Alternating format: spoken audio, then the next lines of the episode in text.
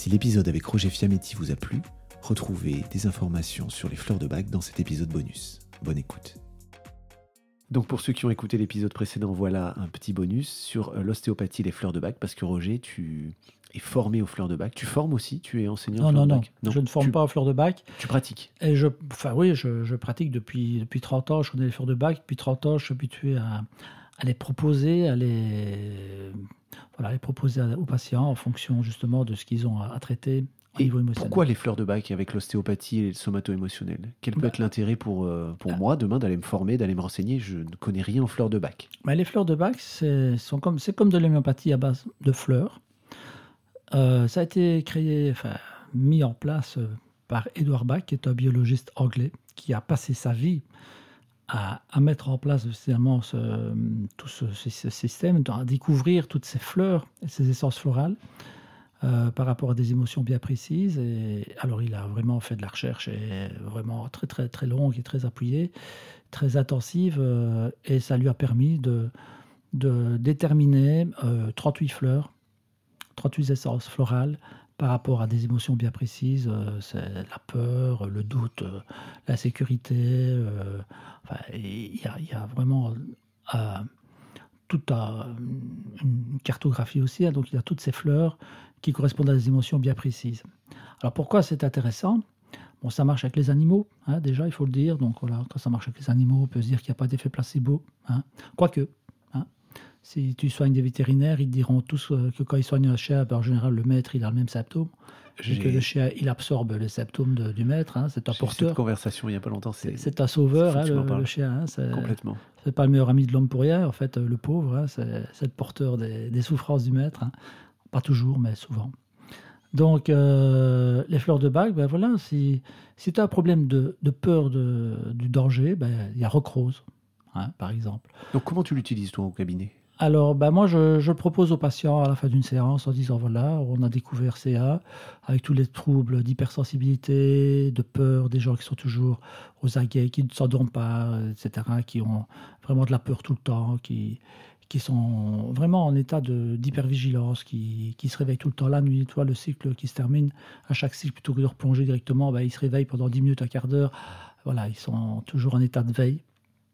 Euh, alors, je leur propose de prendre 5 gouttes trois fois par jour, faire un petit flacon après la séance, et ils font ça pendant une Et ça semaine. va euh, compléter ton travail euh, Ça manuel? complète. Ça, fait complète. Oui, tout à Ça, fait. ça leur permet peut-être de ne pas revenir. Ça, ça te fait gagner quoi? Si tu le donnes ou si tu le donnes pas, ça change quoi? Eh bien, si je le donne, par exemple, pour les enfants qui ont des problèmes de dyslexie, etc., je donne une hornbeam. Le hornbeam, c'est la fleur contre la procrastination, pour la concentration.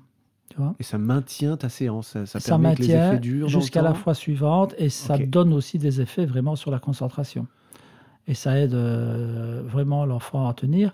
Alors, dans quelle mesure, et là je me pose la question aussi, dans quelle mesure est-ce qu'il n'y a pas cet effet placebo? Parce que je leur dis même, ah, c'est une potion magique. Ok.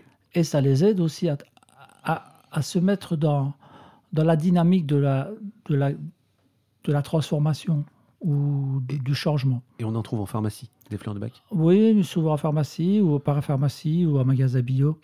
Et c'est vraiment, c'est pas nocif. hein, ça C'est peut des pas faire. dissolutions, hein, c'est ça C'est C'est comme ça. l'homéopathie. c'est- c'est- Voilà, c'est des solutions, euh, c'est sur base alcoolique. C'est du cognac avec euh, bah, la fleur, l'essence de la fleur. Mais c'est assez, c'est assez intéressant. Par exemple, tu vois, des douces, c'est la peur de ne pas être parfait. Et ça, c'est Rockwater. Euh, C4, c'est la culpabilité, c'est c'est Pine. Euh, c'est la colère aussi, donc c'est Holly.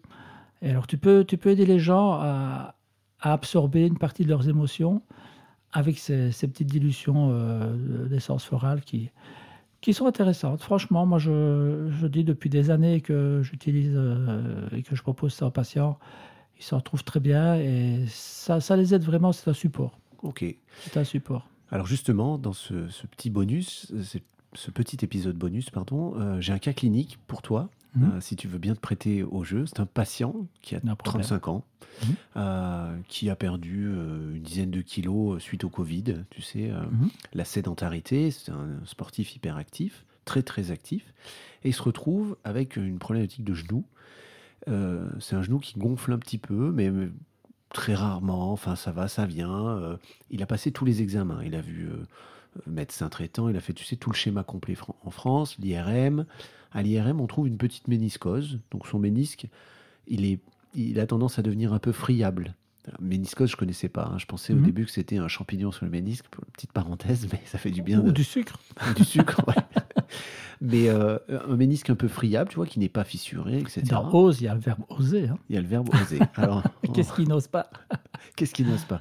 Et donc la question, c'est ça, c'est, il a vu tout le monde, euh, moi demain, je vais l'envoyer chez toi, puisque la médecine euh, conventionnelle, euh, traditionnelle, n'a pas de réponse pour lui, Alors, c'est ménisque interne ou externe? Interne, Mhm. Gauche Comment ou droit? Genou. genou droit. Comment tu, tu prends en charge euh, Est-ce que c'est Est-ce qu'on peut le faire là, au micro comme ça? Est-ce que tu arrives à avoir des, des, des choses qui reviennent? Est-ce que tu as besoin de poser des questions Ah oui, tout. Tout. Déjà, si c'était le genou gauche en interne, c'est un poids réflexe du foie, par exemple. tu vois. Là, c'est le genou droit. Voilà. Mais tout ce qui est euh, ligament, tout ce qui est muscle, tout ce qui est articulation, mais tendons surtout, ligaments, euh, muscles, c'est en relation avec le foie. Tout ce qui est conjonctif, tissu conjonctif. Euh, Tout à fait.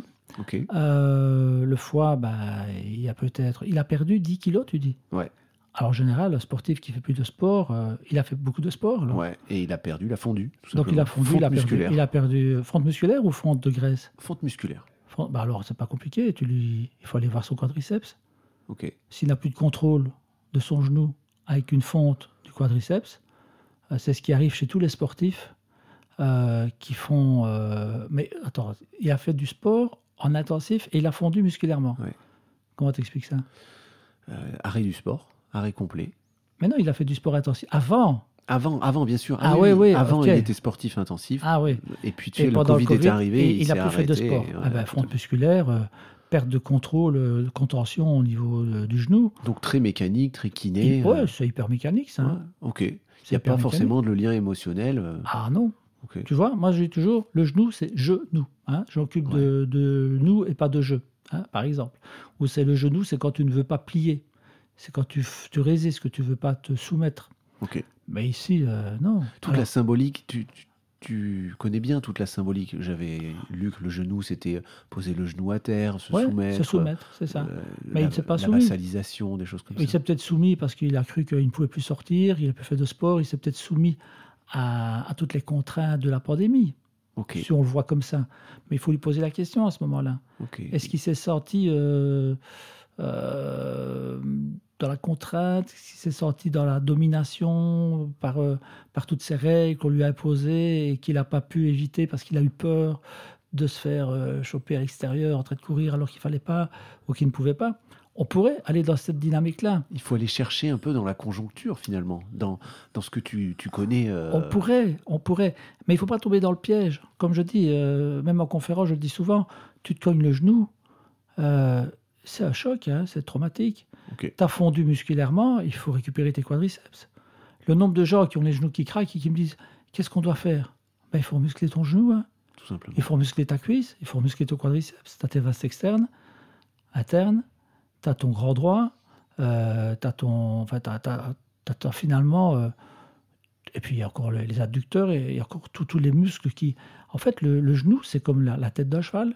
Hein, tu as quand même tes semi-tendineux euh, euh, et semi-membraneux d'un côté, tu as le biceps fémoral de l'autre, qui guide euh, le, le tibia et de façon à, à le positionner intelligemment. Et puis tu as quand même tout le, le travail du ménisque avec euh, finalement le, Oui, la le euh, ménisco-rotulien.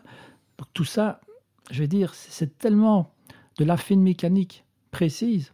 hein. Euh, si tu as une fonte musculaire, ben, c'est clair que son genou va craquer et c'est clair que son ménisque il va mal absorber. Ok, tout, Hein. sim- tout simplement. Moi, Moi, je, chercher. et là, il euh, ne faut pas tomber dans le piège de Ah, voilà, c'est le genou. euh, Très intéressant. euh, attention, euh, il ne faut pas plier, il ne faut pas vous soumettre. Ah, la pandémie, oui, les complotistes. Non, là, il faut, il faut être ostéopathe, pragmatique et, et complètement mécanique. Et c'est ma dernière question. Et aller voir sa cheville aussi. Allez voir ça. Oui. Parce allez, que s'il y a une faute musculaire, euh, euh, c'est clair que. Et sa sacroiliaque. Ouais. Et puis toute sa chaîne postérieure, mais bon, ça, tu, tu connais. Bien sûr. Enfin, je connais. Je pense connaître. En tout cas, j'essaye de connaître. C'est déjà ça. Et ma dernière question est-ce que tu as un moyen de te renseigner sur ton patient pour savoir si c'est un problème qui va être résolu avec le, le somato-émotionnel avec ce, plutôt le kiné qui va, qui va permettre de remuscler le genou, ou est-ce que tu vas utiliser les fleurs de bac? Comment tu peux, toi, faire une sorte de, différentiel? Qu'est-ce que tu vas utiliser au début de la séance? Est-ce que tu avec ce patient? Avec, même patient Non, non, avec tous les patients. Ça, c'est, on est sorti du cas clinique. Comment tu sais ce que tu vas utiliser comme technique? Puisque tu as, plein de moyens d'aller sur le patient. Ouais. Moi, en ostéopathie, je dis c'est la technique qui permet de rendre le mouvement. Tu, tu restitues le mouvement. Ça, c'est la première chose. C'est retrouver le mouvement partout. Tant la motilité que la mobilité. Hein. Moi, l'autre jour, j'ai un patient qui a mal depuis des années dans l'hypochondre gauche, avec des douleurs vers l'os vers la fesse. Euh, et surtout dans l'aine, dans le creux Il a tout, tout, tout objectivé, scanner, il a, fait, il a tout essayé. Et il est venu deux fois et bon, j'ai regardé dernière côte, euh, colon, bassin, euh, lombaire, toute la chaîne postérieure, tout ce qu'on peut imaginer par rapport à le psoas, etc. Et la troisième fois, quand il est venu, je me dis non, c'est pas possible. Deux fois, il n'y a pas de résultat, très peu, mais ça dure pas c'est pas que le psoas. Et j'ai été voir, l'oreille gauche était ptosée. Ok. Tu travailles l'oreille gauche, il s'est replacé. tu sors, il sort, c'est comme une savonnette là, qui reprend sa place. Il s'est relevé, il m'a dit C'est quoi? Je sens plus rien, c'est incroyable. Oui, mais c'était une perte de motilité, ce, oreille qui monte et qui descend jour et nuit, toute la journée, tout le temps. Ouais, 600 mètres par jour, euh, c'est ah. indiqué. Et, et, là, il était ptosé. Ok. Voilà, il suffit de ça. Et, et si tu fais tout, tout cet examen, et que tu vas travailler dans le viscéral, dans le crânien. Dans, moi, le crânien, j'y retourne toujours. Même dès que je prends la, tête du patient, ben, je suis sur son crâne. Donc j'ai ses temporaux, j'ai son occiput. Tu es tout le temps dans une palpation de tout en même temps. Et quand tu as restitué le mouvement, mobilité, motilité, euh, après, ben après, tu conseilles au patient d'aller travailler ce qui est à travailler, si c'est nécessaire, par le mouvement chez un kiné. Alors tu continues le travail chez le kiné. Tu commences par l'ostéopathie et ensuite tu vois ah dans les conseils kiné, fleurs de bac. Euh. Et fleurs de bac, c'est quand tu as vraiment un problème émotionnel, quelque chose que tu n'arrives pas à dépasser. Tu vois, bon. Voilà, les gens ne viennent pas toujours que pour de la somato émotionnelle. Mais parfois, j'ai des gens, ils viennent avec une sacroiliaque, je remets la sacroiliaque, et puis ils me disent qu'est-ce que j'avais? Ben, j'ai une sacroiliaque postérieure, euh, ça fait mal, hein, j'explique, il y a des ischios, et puis le quadriceps, et puis là. Non, non, non, qu'est-ce que j'avais? Bah, Je dis, voilà, je... sacroiliaque postérieur, vous savez, c'est antérieur, postérieur, ça c'est bloqué. Non, non, dites-moi ce que j'avais. Ah, oui, mon niveau émotionnel. Ah ben c'est la peur de s'engager. Ah ben c'est exactement ça. J'en me présentais, j'ose pas y aller. Ah ben voilà. Ok. Bah, les gens, ils sont contents parce qu'après, ils posent la question. Ils veulent aller plus loin. Quoi. C'est, les gens qui sont demandeurs. Et là, tu peux pas leur dire n'importe quoi non plus. Parce que si le corps dit ça et que tu lui dis c'est ça, elles disent ben oui, j'ai compris maintenant. Et c'est exactement ma problématique du moment, c'est que j'ose pas aller me présenter, j'ose pas m'engager là. Ou je... voilà. Et c'est bien parce que ça leur donne une ouverture, un éclairage. Et là, alors tu leur dis, bah, tous pas t'engager, bah, tu peux prendre ci, tu prends telle fleur de bac ou une autre, voilà. Parfait. Merci beaucoup, Roger. Avec plaisir. À bientôt. À bientôt. Global Thinking. Merci d'avoir écouté entièrement cet épisode je vous invite à mettre 5 étoiles sur iTunes afin que je monte dans les référencements. Et pour aller plus loin dans l'intimité du podcast, on se retrouve sur Instagram avec des photos. Je vous embrasse, à très vite.